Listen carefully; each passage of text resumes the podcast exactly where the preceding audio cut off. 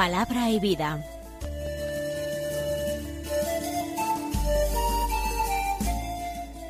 Con el Padre Manuel Horta, desde Sevilla.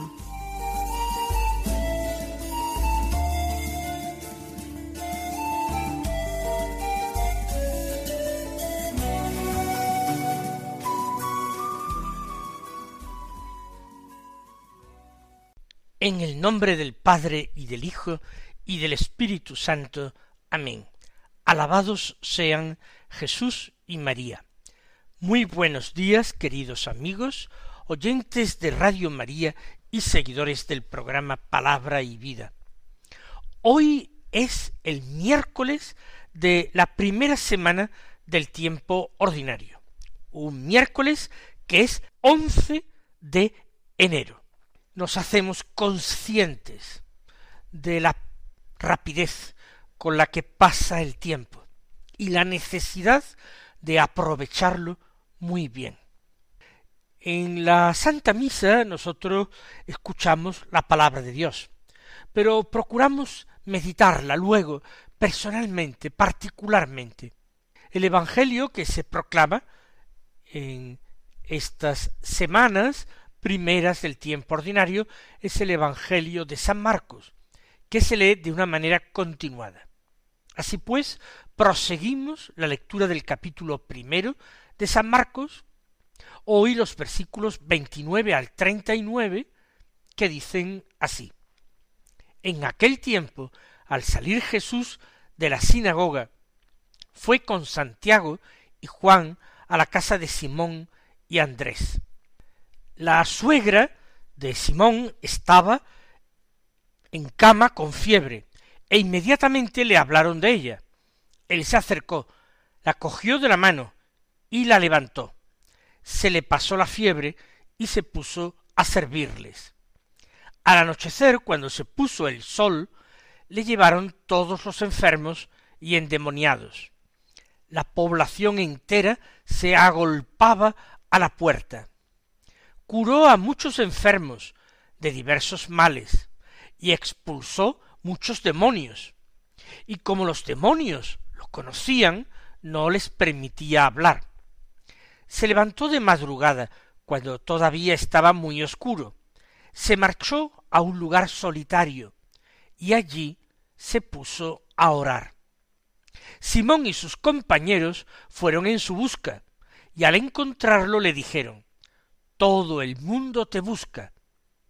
Él les responde, vámonos a otra parte, a las aldeas cercanas, para predicar también allí, que para eso he salido. Así recorrió toda Galilea, predicando en sus sinagogas y expulsando los demonios. En la sinagoga, recordemos que es sábado, Jesús ha acudido por la mañana a la sinagoga. Y ha pasado allí casi toda la mañana. Ahora regresa a casa, probablemente para comer. Pero ¿cuál es su casa? En Cafarnaún Jesús había establecido la base, el punto de partida de sus correrías, de sus viajes misionales, anunciando la exigencia de la conversión a consecuencia de la cercanía del reino de Dios. Jesús anuncia el Evangelio y lo hace residiendo en Cafarnaún. Él no tenía casa propia, si acaso la que había abandonado y con la que había en la que había convivido con su madre, la Santísima Virgen y San José en Nazaret. Aquí vive como huésped de aquella familia acogedora de Simón y tal vez Andrés, que viven juntos. No solamente ellos con sus respectivas esposas, hijos, la suegra de Simón también vive con ellos, está en casa. Y Jesús se reúne en esta casa abierta y acogedora para comer con otros discípulos. Concretamente va a la casa en compañía de Santiago y de Juan, que estarán también convidados a comer allí. La suegra de Simón está con fiebre. Pero Jesús ya ha hecho algunas curaciones notables, y en la misma sinagoga ha obrado ese signo de liberar instantáneamente a un hombre de espíritus inmundos que le atormentaban. ¿Por qué no podemos imaginar que Simón Pedro ha intercedido por su suegra ante Jesús? Le ha dicho que quizás él pueda hacer algo en favor de su suegra, que su suegra era muy querida, que les ayudaba mucho a él y a su mujer en las tareas de la casa, en el cuidado de los hijos. Inmediatamente le hablaron de ella, dice San Marcos. ¿Quién le hablaría? sino probablemente su mismo yerno, Simón, o quizás su esposa, si aquella mujer enferma era su propia madre. Interceden ante Jesús. Es muy importante esta actitud. Cuando hay verdaderamente amor al prójimo, cuando hay compasión por los hermanos que sufren, entonces interceder es algo sencillo, fácil, fluido, agradable. Oramos por aquellos a los que queremos. Eso sí, Jesús en el Evangelio nos pide también orar por las personas que nos han hecho en alguna ocasión daño, los que nos han causado sufrimiento, los que nos desean mal o nos maldicen. En este caso, inmediatamente le hablan de aquella mujer, la suegra de Simón. Él se acercó, la cogió de la mano y la levantó. Jesús busca siempre la cercanía más grande. Al leproso llega a tocarlo para curarlo, aunque sabemos perfectamente que él podía curar simplemente mandándolo con su palabra. Eso lo reconoció una vez un centurión que pidió la curación de su siervo, y que le dijo lleno de confianza, di solamente una palabra, y mi siervo quedará curado. Pero Jesús muestra su amor, su interés, acercándose a los que sufren, tocando al enfermo, cogiendo de la mano a aquella mujer que está en cama con fiebre, y la levantó. No necesita siquiera decir una palabra, le basta al Señor este gesto. Aquella mujer entiende que Jesús la está llamando, que le está pidiendo que se levante. Jesús está pidiendo a esta mujer que le sirva. Y esto es lo que hace ella. Inmediatamente se pone con el servicio a atender a Jesús y a todos los convidados de su yerno, Jesús y los apóstoles. Es lo que inmediatamente se dice de ella después de su curación. Al Señor también le interesa nuestra curación, la de cada uno de nosotros. Si no es una curación física, puede ser una curación interior, una curación espiritual. Es verdad que a veces pasamos malas rachas, nos sentimos interiormente desolados, nos parece que nada vale la pena, que Dios no nos quiere, que hemos torcido el rumbo y no sabemos cuándo, ni cómo, ni por qué.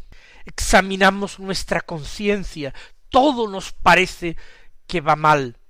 Nos sentimos sobrecogidos ante la perspectiva de que somos infieles, aunque no estamos demasiado seguros del todo de qué es lo que estamos haciendo francamente mal. Pero pensamos que vamos mal, que todo se pierde, entonces es cuando el Señor quiere acercarse a nosotros para consolarnos, para quitarnos de encima toda esa carga pesada de sufrimiento, de negatividad, de desolación fuerte, de tristeza, en definitiva todo aquello que nos lleva al desánimo, que nos lleva a la inactividad, a desentendernos de las cuestiones verdaderamente importantes. El Señor se acerca a nosotros y nos toma de la mano para levantarnos, para que le sirvamos a Él en la persona de nuestros hermanos.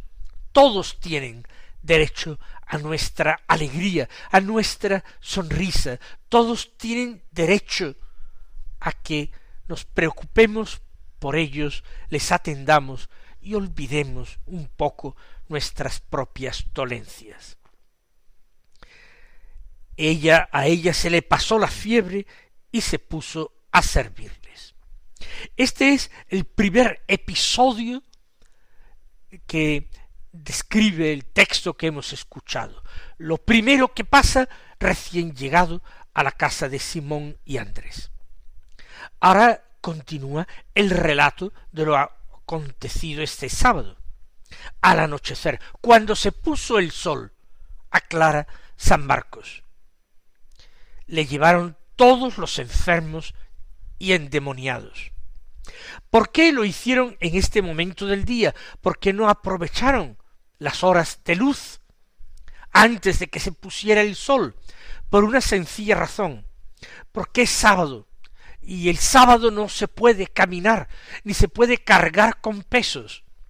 Por tanto, no es posible en este sentido transportar a los enfermos a la presencia de Jesús.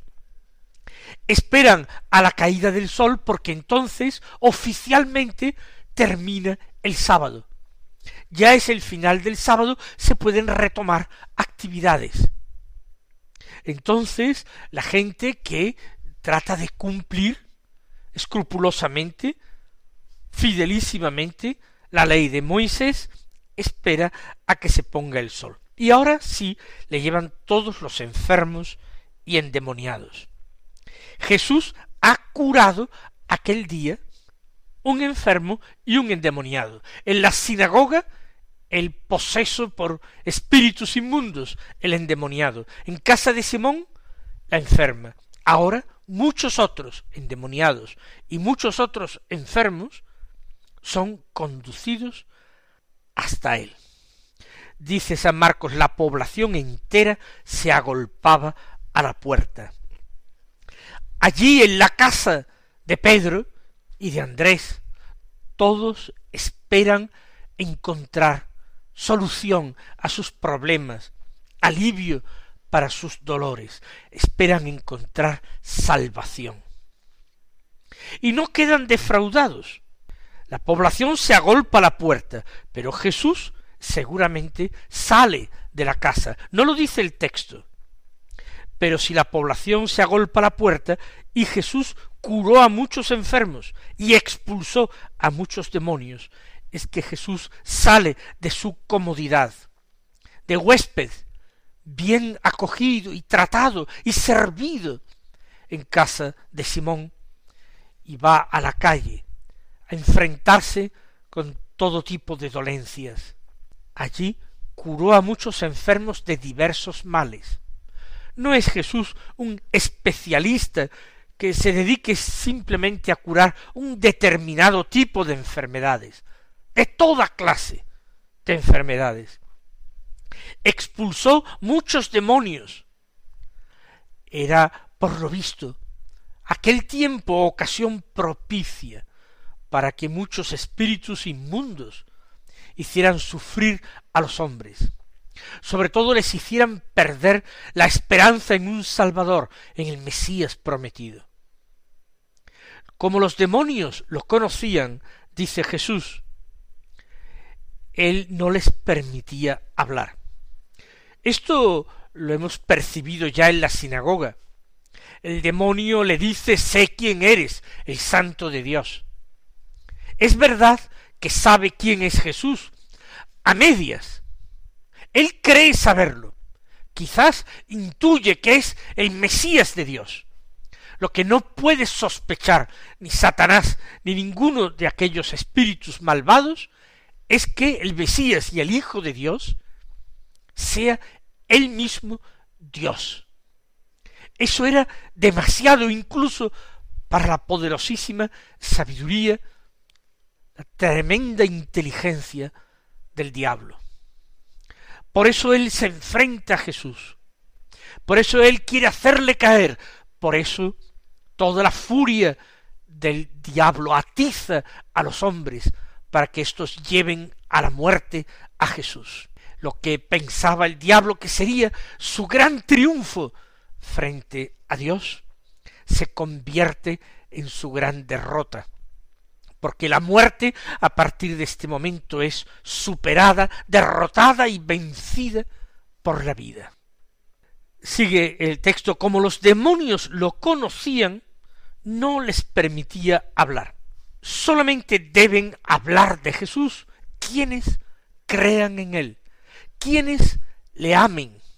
Los demonios no creen en él, no encuentran en él un Salvador. Los demonios no lo aman, sino que lo odian, porque viene de Dios, porque procede de Dios. Como no lo conocen, que se callen, que no hablen de él. Qué importante es dar testimonio de Jesús, pero dar un buen testimonio de Jesús. No un testimonio equivocado, errado, que conduzca a los hombres a la perdición, sino un testimonio fidelísimo de quién es Jesús, de cómo se nos ha manifestado a nosotros, de cómo nos ha salvado. Esta es la segunda parte del texto. La primera, a partir del mediodía, la curación de Simón.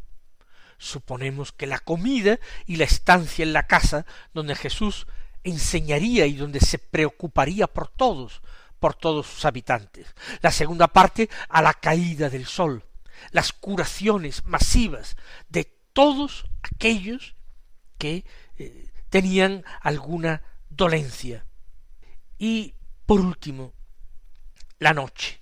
Jesús duerme en casa de Simón, pero no dormirá largo tiempo. Se levantó de madrugada cuando todavía estaba muy oscuro. Jesús sale sin ser notado, sin molestar a los otros durmientes en la casa de Simón. Él es el único que vela, que está despierto, y sale, y se marcha a un lugar solitario, a las afueras de la población, y allí se puso a orar.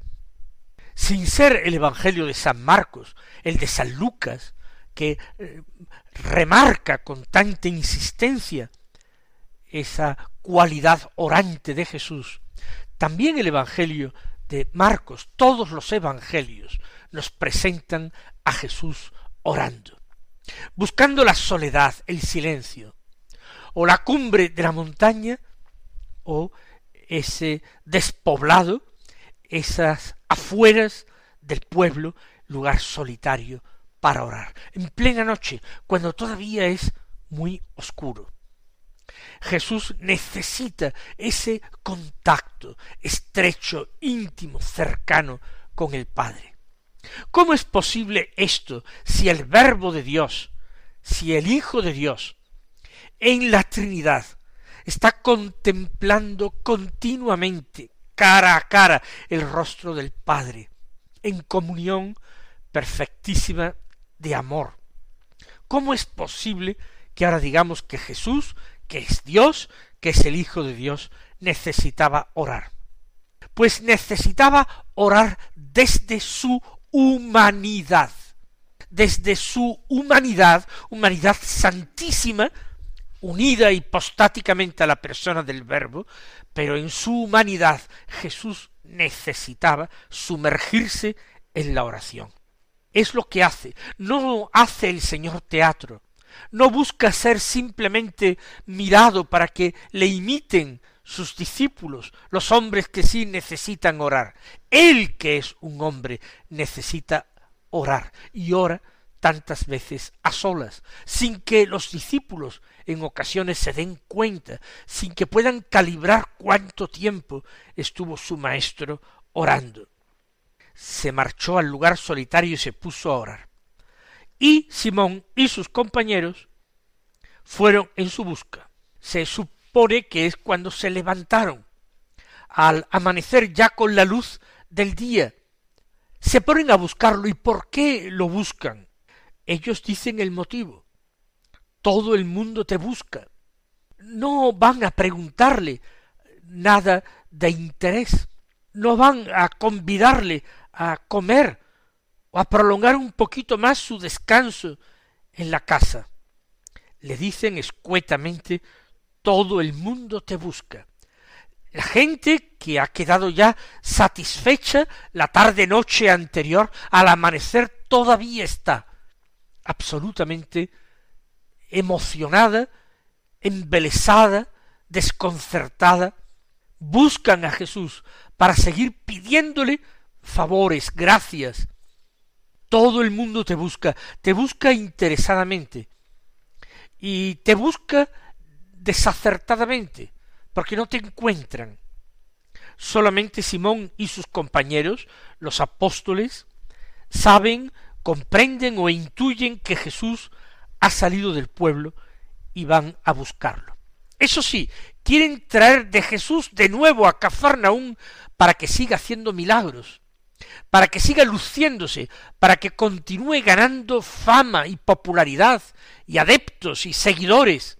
En definitiva, ellos gozan como amigos y discípulos cercanos del mismo Jesús, gozan también de esa popularidad y de esa fama de Jesús. Y el Señor, de alguna manera, les defrauda, porque les dice, vámonos a otra parte, a las aldeas cercanas, para predicar también allí que para eso he salido. La misión de Jesús no es simplemente convertir a Cafarnaún y prodigar todos sus milagros y derramar todas sus gracias en aquella población de Cafarnaún. Él es el enviado del Padre, el enviado en primer lugar al pueblo elegido, después, a través de sus discípulos, a todo el mundo. Para eso es salido, para predicar el Evangelio, la buena noticia, la cercanía del reino, la exigencia de la conversión. Así termina este texto San Marcos, recorrió toda Galilea, predicando en sus sinagogas y expulsando los demonios. Lo que nos había contado desde el principio Jesús, que aprovecha estos encuentros sabatinos en la sinagoga para dirigirse a la gente, para enseñarles con autoridad. Y va de pueblo en pueblo, de aldea en aldea, al principio utilizando las sinagogas, luego cuando no le dejen entrar siquiera, aprovechará cualquier lugar y cualquier circunstancia. Y la enseñanza de Jesús sigue estando acompañada de obras. Por eso dice San Marcos, y expulsando los demonios. Mis queridos hermanos, que el Señor os colme de sus bendiciones y hasta mañana si Dios quiere.